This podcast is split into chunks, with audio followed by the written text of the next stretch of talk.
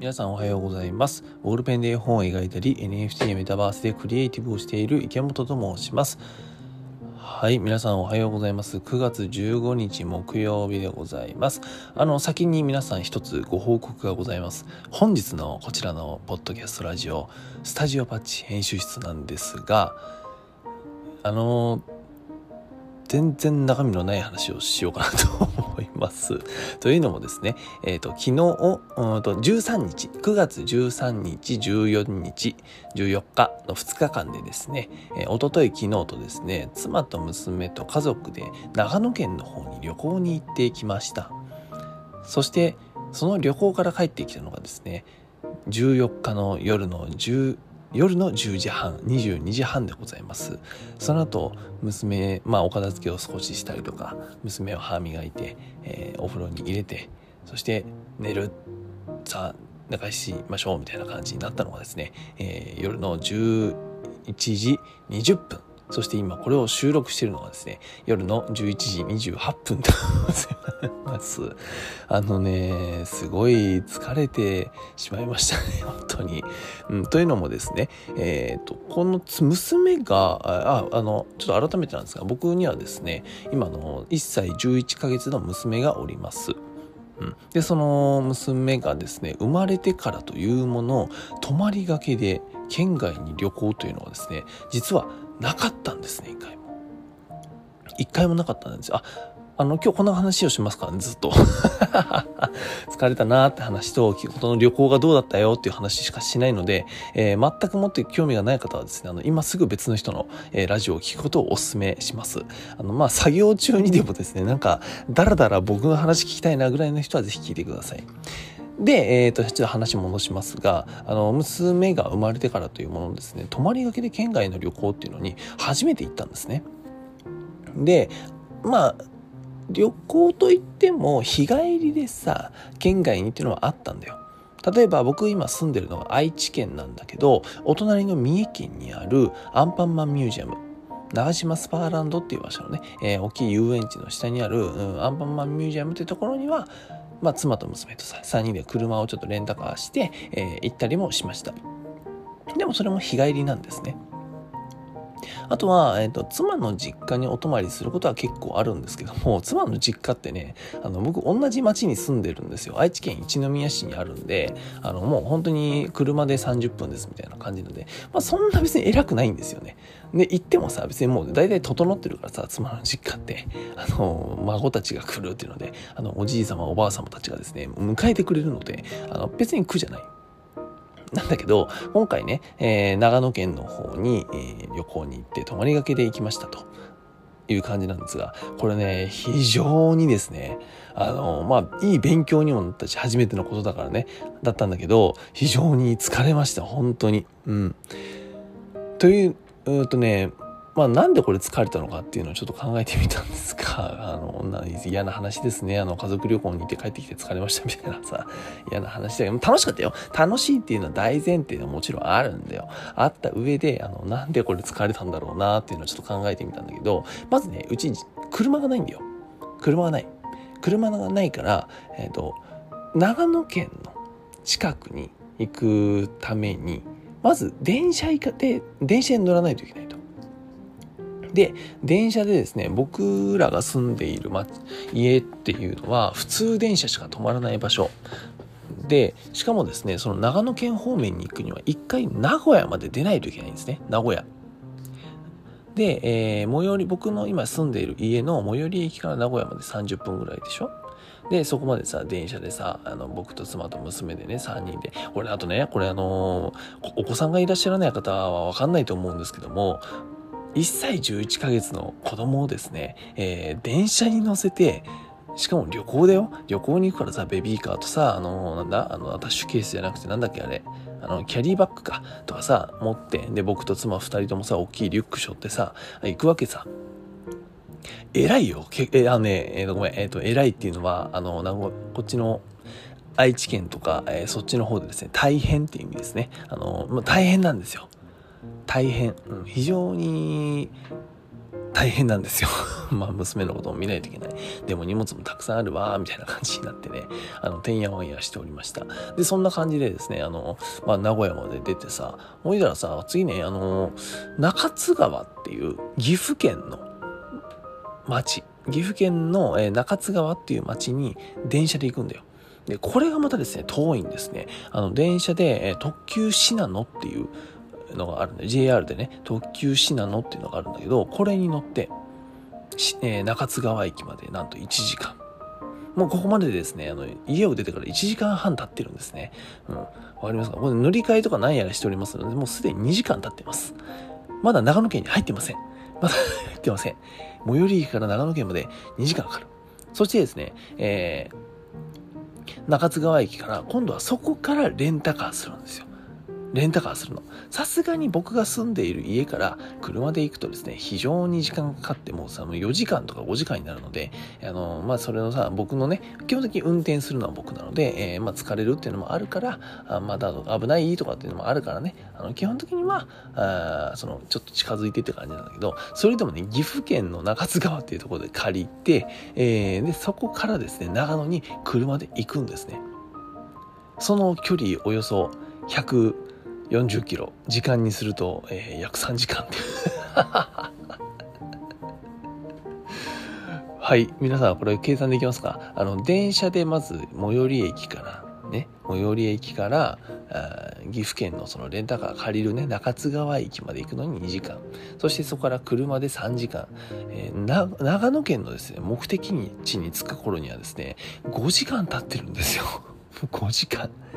ね。経ってるんです。で、えー、そんな旅行の1日目はですね、さあ5時間かけてやっと長野県に着いたぞと、着いたらですね、まずはあの、ぶどう狩りに行ってまいりました。ぶどう狩り。あの、ね、なんかよく見たことありますかね？えっと、ぶどうがさ、こう上に連なってね、わーっていっぱいになってて、そこをね、えー、ぶどう貯金としてさ、えー、それをもう取ってそのままパクパク食べる、あ、美味しいね、みたいな、そういうぶどう狩りでございます。あの、これはですね、あの、まあ、非常にあの、有名ですし、えー、長野県ではですね、こういったまあ、あの、ワインっていうものが有名なもんですからね、あの、塩尻とかの方になって行ってくるとさ、あの、まあ、調べてくださいね、これね。あの、塩尻っていう町に行くと、あの、ワイナリーがいっぱいあるんだよ。ワインを作ってる場所みたいな。ワインが並んでる場所みたいなね。っていうのもあって、ぶどう園がたくさんあるんですね。で、その中の一つの、えー、武道園に行って、で、あの、武道狩りをしてきたんですけどもね、あの、これが大事件なんですが、あのー、これも武道狩りしたことある人っていうか、武道農業っていうのを知ってる人は、まあ、なんとなくわかると思うんですが、武道って、あのー、上から連なってるじゃない、上からなってるじゃないですか。あの、めっちゃ低いんですよ、位置が。めっちゃ低いの。わかります？あの、ブドウって大体ね、えー、地面から1 1.5メートルぐらいの場所に、えっ、ー、とね、ブドウがね、なってんのよ。上にずらーっとなってんの。で、これなんでかっていうと、あの、まあ、農家さんたちが手入れしやすいとかさ、まあ、あの、おじいちゃんおばあちゃんとかをね、えー、方もいらっしゃるので、えー、だったりとか、あとは、あの、単純にね、ブドウ狩りをするっていう施設だから、あの、子供とかさ、それこそ、あの、おじいちゃんおばあちゃんが、あの、ブドウ狩りしに来ましたってなった時に高いって取れないじゃん。っていうのもあって、低くしてあるんだよね。でですね、この1.5メートル非常に問題でございましてですね、あの、私、池本の身長何センチかと言いますと、193センチでございます。193センチでございます。もう一回言いましょうか。193センチでございます。もうね、かがま、かがまないといけないんですよ。かがむの。でね、あの、鏡ながらですね、あのー、娘を抱っこしてですね、移動したりするんですよ。で、もちろんですね、あの、それと同時に、妻は妻でですね、僕が抱っこしていると娘を抱っこしている時は、妻がその低い中、妻もね、157とかぐらい身長があるんで、やっぱかがまないといけない。で、その鏡ながらですね、あの、ベビーカーをさ、こう足場が悪い中引いてくれてたりとかね、その逆もあったりしましたよ。っていう感じですよ。それでもうですね、しかもあの、娘が歩きたくないと。歩きたくないと。まあそういう時期でございます。うん、そこも可愛いですかね。で、あの、まあそんな感じでなってしまって、ずっと抱っこして、えー、もう、あの、長野県の旅行に行って、えー、一箇所目で遊んでる時にはもう僕も妻もですね、まああの、もっと言うと娘もですね、汗ダクダクでございますね。もうドロドロのべちょべちょでございます。で、まあそんな感じで武道狩りをさせていただきましてですね、あの、まあ出一箇所目、あ楽しかったねっ、つって、えー、終わりました。で、えー、2箇所目がですね、どう行ったのが、えー、っと、2箇所目が、確か諏訪大社だったかな。うん、諏訪大社に行ってきました。皆さん知ってますかね？諏訪大社っていう。まあ、あの、長野県の、えー、諏訪湖っていう、うん湖があるのめちゃくちゃ大きい湖があってその諏訪市でそこにはですね諏訪市っていうあの諏訪市っていうのは町の名前ね。丸々名古屋市とかの市でございます。諏訪市っていう町があって、で、その真ん中にですね、諏訪湖っていうあの大きい湖があると。で、この諏訪市っていうのはですね、この諏訪湖の周りにずらーっと家とか、まあ、山がそもそもあって、で、家とかさ、あの、まあ、リゾート地みたいになってるんだよね。まあ、あの、海が、水が見えるみたいな感じになってるんで、えー、ホテルとかさ、宿とかがずらーっと並んで、食事ところも並んでてみたいな感じの、えー、街なんですよ。で、えー、まあそんな感じですね、大きい湖があったり、あの、自然がすごい豊かな街なので、えー、そこにですね、神様がいるということで、諏訪大社というすごい有名なですね、神社があるんですね。で、この神社面白いのがですね、えっ、ー、と、諏訪大社の、えー、確かね、本宮、えー、なんだっけなと、春宮、秋宮、春っていうのはね、あの、春夏秋冬の春ね。で、春宮、で、あの、秋の秋宮。あともう一個なんかね、なんとか宮みたいなのがあって、4つぐらいに神社がね、分かれてるんですよ。不思議っすよね。もうなんでなんだろうなっていうのは、ちょっとまた、あの、詳しく、あの、言った後なんですけども、調べようかなと思うんですが、まあそんな感じでですね、その中でも、えっと、今回は本宮っていう、うん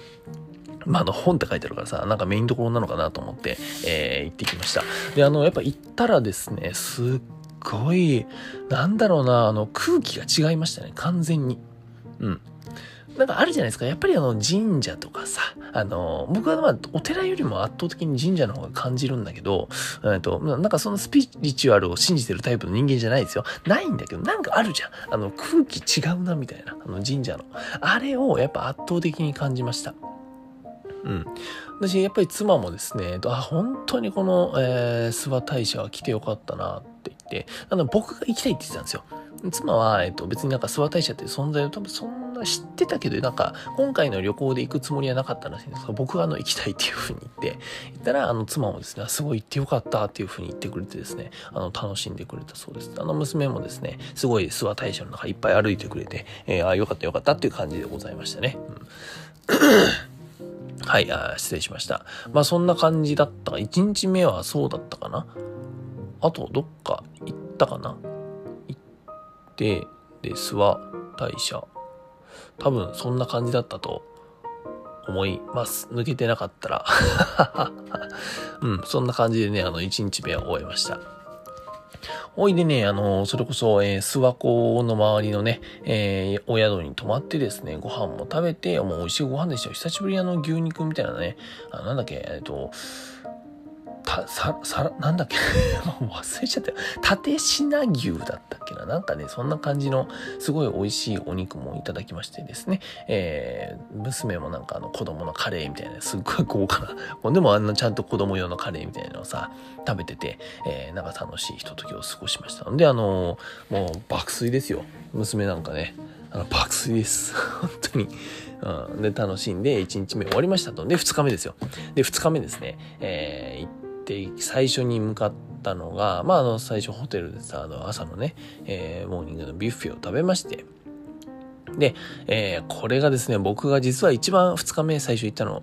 が、えー、僕が今回の長野旅行で一番行きたかったオルゴールミュージアムっていうですね、あるんですね。あの、長野県の、うんと、日本電産産業、日本電産産業なのかな？っていう企業さんが、あの、オルゴールとか、あの、オートマタっていう自動人形みたいなものを、とかを、えっ、ー、と、まあ、昔からですね、制作して、作成していると。で、今はですね、あの、そこからまあ、なんですかね、いろんなこう、電子機器とかさ、あの精密機器とかの製造をしているっていうメーカーさんらしいんだけど、そのね、えー、産業さんが、このオルゴール記念館っていうのを、スワノネっていうね、名前の、えー、記念館をやっておりまして、これ何かというと、えー、まあ本当に昔からあるこのオルゴールっていうものに特化した、えー、ミュージアム、博物館になってるんですね。だから日本の、えー、オルゴールの、えーと、歴史だったりとか、海外も含めても、そもそもオルゴールって何が起源なんですかっていう、えー、お話だったりとかも、えー、まあ、ずらっと並んでてですね、すごい勉強になったし、実際にオルゴールの、え音もたくさん聞かせていただきました。まあ、で、まあ、あの、到着してからですね、まず最初にやったのは、あの、オルゴール作り体験っていう、すごいあの、ポップなね、楽しいことをやらせていただきました。あの、僕と娘、えー、妻で作って、で、それ一緒に娘もね、あの、ちょっとやってもらったりとか、なんか持って、工具を持ってもらったりとかさ、してね、あの、すごいなんか、わちゃわちゃ、これも大変だったんですけどね、娘抱っこしながらとかだったからさ、妻もね。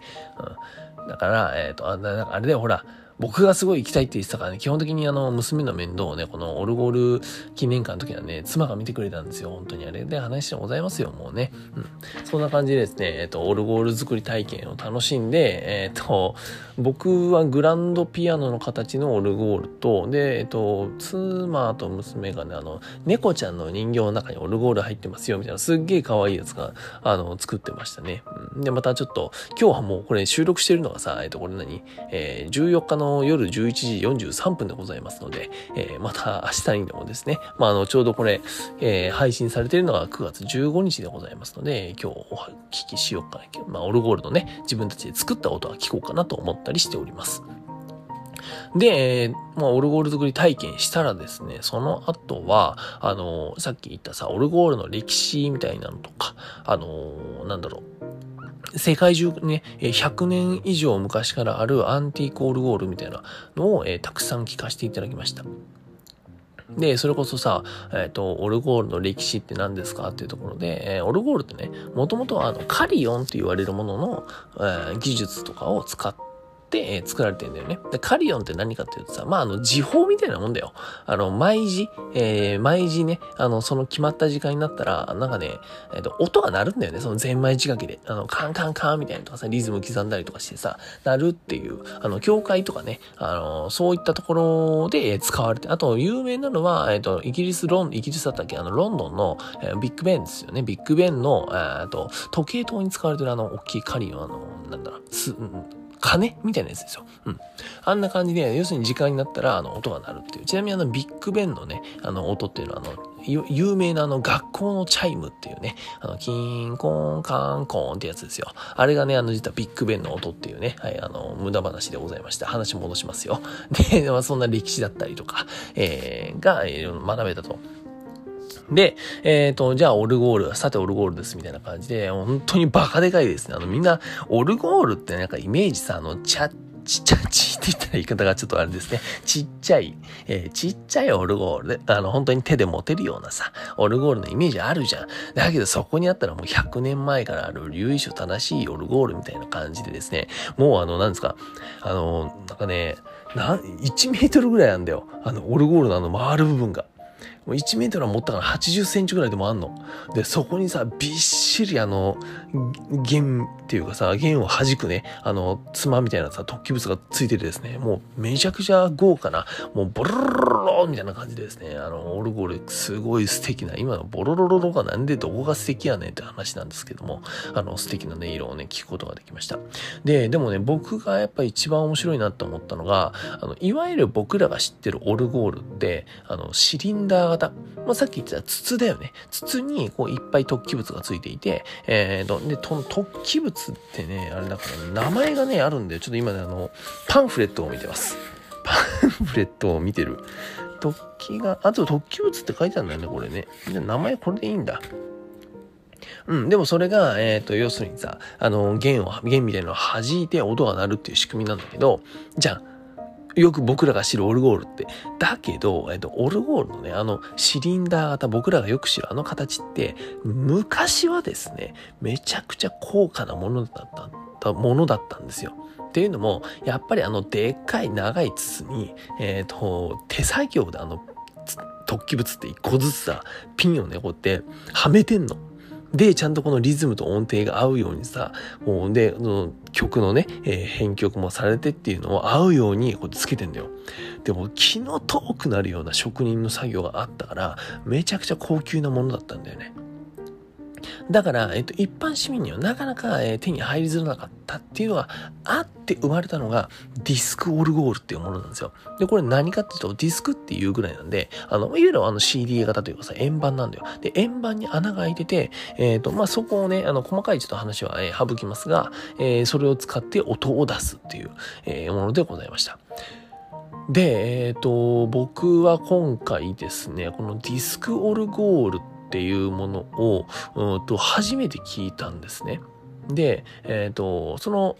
オルゴール記念館にですね、まあ、あの、今回特別になんか今展示してあるみたいな感じのを2つ聞かせてもらったんですよ。うん。あのね、そのディスクオルゴールの音を聞いて、僕はね、泣きそうになった。うん。あのー、なんだろうな、すごい月並みの言葉ですが、胸を打たれるというのは本当にこと、このことだなと。耳はやっぱりさ、もう、なんだろうな、打たれるじゃん。音だからさ、やっぱ耳に来る。そして、えっ、ー、と、頭にもやっぱりさ、その音の振動って来るんだよね。響くんだよ。でも、やっぱり、えっ、ー、と、すごい、この、なんだろうな、僕のボキャブラリーが乏しくて、すごい申し訳ないんだけども、素敵な、うん、この音だよっていう自分の中で感動を生み出す音っていうのはね、胸を打つんだよ。打たれた僕はそのディスクオルゴールの音に本当に胸を打たれました。もちろんね、そのディスクオルゴールっていうのはさ、もう何、百何十年なのかな？えー、前からある、もうこう、すごいオルゴールだからさ、しかもね、バカでかいんだよ。みんな今さ、僕そう、僕が話してるね、このオルゴールって、ディスクオルゴールってな、どんぐらいの大きさかっていうと、さっき僕さ、身長193って言ったでしょそれぐらいあんの。それよりも大きいのがあんの。で、なんかね、あの、時計塔みたいな。みんなイメージとしては、えっと、時計塔みたいな形があって、で、あの、時計のさ、あそこの部分に、えー、ディスクがはまってて、それがぐるぐる回ることによって、えー、オルゴールとして音が鳴るみたいな、そんなイメージ。あの、気になる人だったら、ま、マジで YouTube で見て、うん、めっちゃいいから。っていう感じで、えっ、と、すっごいですね、あの、胸を打たれる、えー、そんなディスクオルゴールというものを聞かせていただきました。うん。なんか、もちろん高級だからさ、高級っていうかもう値段が多分ついてないと思うんだよね。えー、ぐらいのもんだと思うから、えー、おいそれよとはね、えー、欲しいなとはもう言えないんだけども、それでもやっぱり、あの音を僕はいつか、うん、自分の家とかさ、まあ、それからまた僕がね、今やってるクリエイティブの中に何か入れたいななんて思ったりもしました。うん。っていう感じでですね、すごいもうあの感動を生んだ、えー、オルゴール記念館に行ってきました。これあの、そうですね、オルゴールの話じゃなくて、長野、長野旅行の僕の思い出話でした。失礼しました。はい。で、えー、で、オルゴール記念館出てですね、その後また、えー、長いドライブでしたよ。うん、あの、1、1時間か、1時間半ぐらいですね、えー、ブーっと山道を走ってってですね、えー、着いたのがですね、この牧場っていうね、牧場に行ってきました。これまたあの、本当に、標高1500メートルの位置にある、いわゆる牧場、あの、長野県の山々が見渡せる、そして広がるばかりの、広大な草原、そこに牛たちがおり、なんだろう、トラクターの置物が置いてあって、あとは草原。で、えー、あとはその受付とかさ、レストランとか、えー、お菓子とか売ってある、そのなんか、コテージみたいなのがあるんだけど、基本は草原っていう場所でですね、あの、まあ、行ってきました。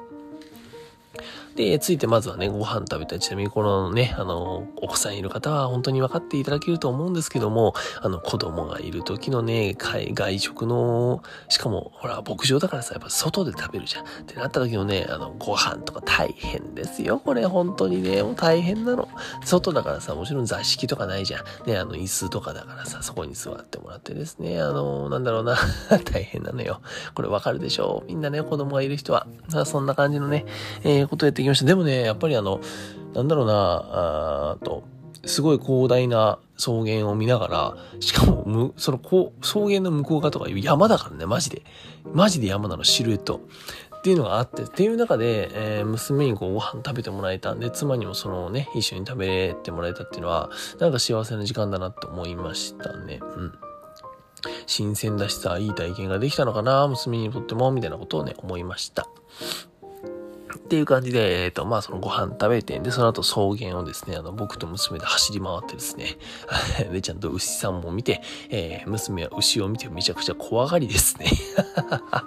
もう怖、怖いってなるんですね。あの、でかいものを見ると怖がりますね、娘はね。はい。っていう感じでですね、あの、楽しんできました。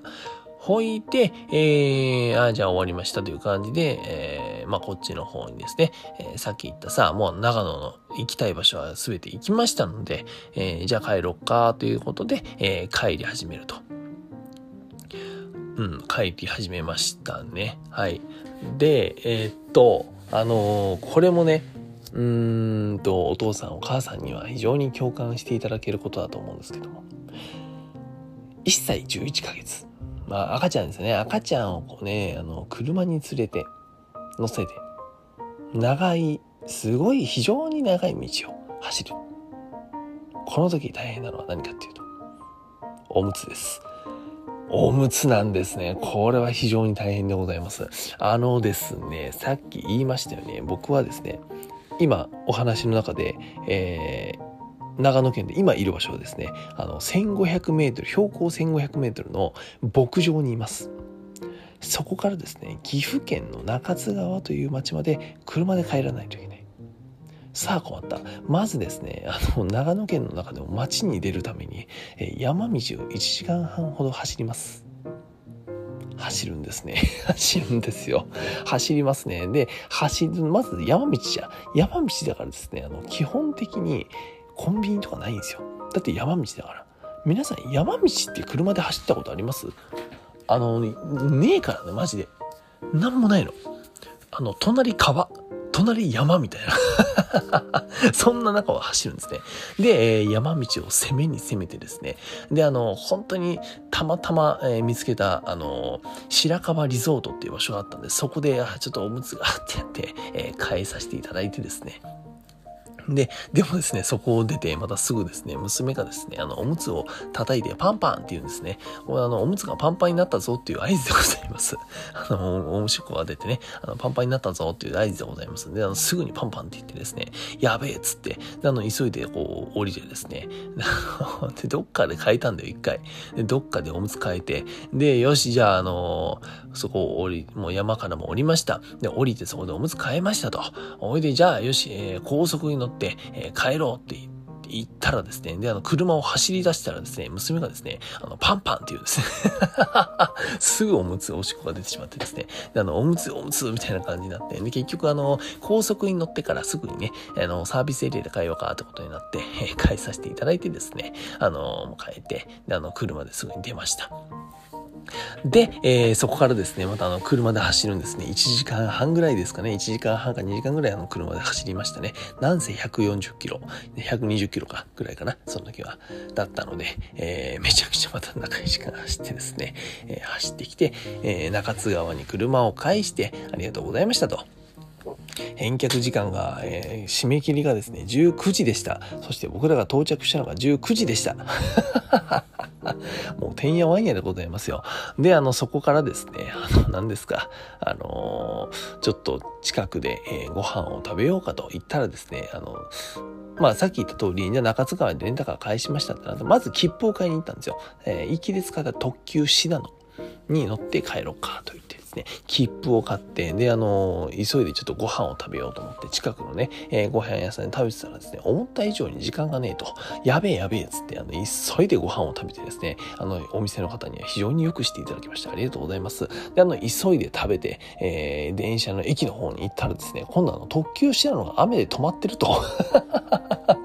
止まってるっつって、で、あの、結局ですね、快速、の、在来線だったのかな。あの、もう普通に電車で帰ってきて、特急じゃないからさ、めっちゃ止まるんだよ。だからあの、そこから名古屋まで、えっ、ー、と、中津川からね、名古屋まで1時間半かけて帰ってきて、で、えー、名古屋から今度家までですね、30分かかってきたと。で、あの、やっぱりですね、長野からこっちに帰ってくる、家に帰ってくるまでですね、まあ大体あの、5、6時間かかって、で、あの、先ほど帰ってきて、えー、娘の歯磨きしてお風呂行って、で、あの、やっと寝て、今収録したと。で、あの、収録し始めて、えー、今なんとですね、このレコーディング時間9分経ってる。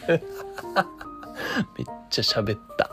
めっちゃ喋ったわ。ああの、長野の旅行をたんまりと喋らせていただきました。はい、あの、本当に、えー、ただの、えー、一人のパパと娘と妻の旅行、長野旅行の話をね、今日はたっぷりとさせていただきました。はい、あの、もうね、収録時間が間もなく終わってしまうので、その辺でそろそろ終わっていこうかなと思っております。と同時にですね、えー、日付も変わろうとしておりますので、また明日も皆さん頑張っていきましょう。というか、今日も皆さん頑張っていきましょう。はい、それでは池本でした。バイバイ。